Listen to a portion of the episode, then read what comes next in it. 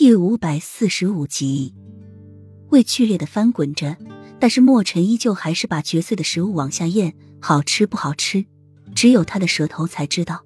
但是他确实吃的很开心，这些菜中都满满的盛着慕容锦的心意，他要全部吃下去，一点都不留。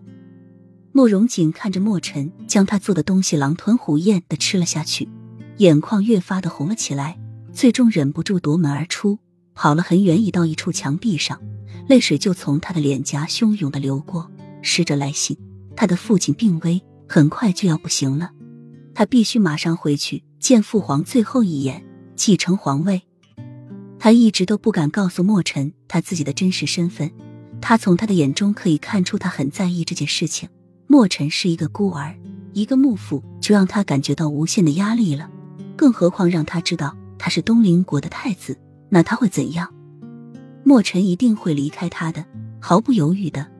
他站立的位置实在太高太高，高的让莫尘喘不过气来。告诉他，他肯定立马会和他断绝关系，而他则必须要离开碧云国。他想了一整晚，唯一的办法就是他隐瞒莫尘一辈子。他真的不想失去莫尘，他好不容易找寻到的真爱，他不想那么快的结束，所以他要找个借口离开。等一切都安顿好了，他再回来。在他临走之前，他一定要让莫尘吃上他亲手做的饭菜，算是一种诀别。可是看到莫尘乐呵呵的将他做的那么难吃的饭菜吃下去，他真的好不忍离开他，真怕一离开他就找不到他了，害怕永远的失去他了。